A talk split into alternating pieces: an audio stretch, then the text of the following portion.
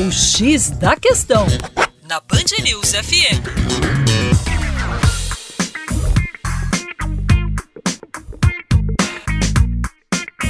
Olá, tudo bem? Eu sou o professor Percy Fernandes, da equipe Terra Negra. Recentemente, a equipe do Terra Negra visitou o Lago de Sobradinho, na Bahia, que é um dos maiores lagos artificiais do mundo, com 4.214 km de área e 32,2 km cúbicos de água.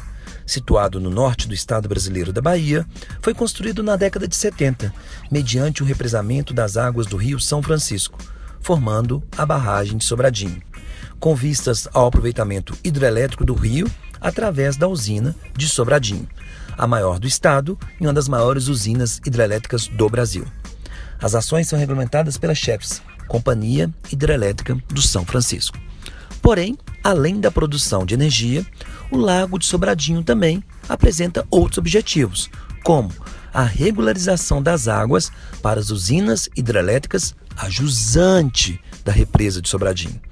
Além disso, uma outra atividade importante desenvolvida ao longo de suas margens são os projetos de irrigação, como o projeto senador Nilo Coelho, que está inserido no polo de irrigação Petrolina Juazeiro, o mais desenvolvido do Vale do São Francisco.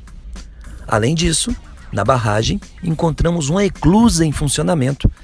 A eclusa é um elevador hidráulico que é necessário para manter a tradicional navegação ao longo do Vale do São Francisco.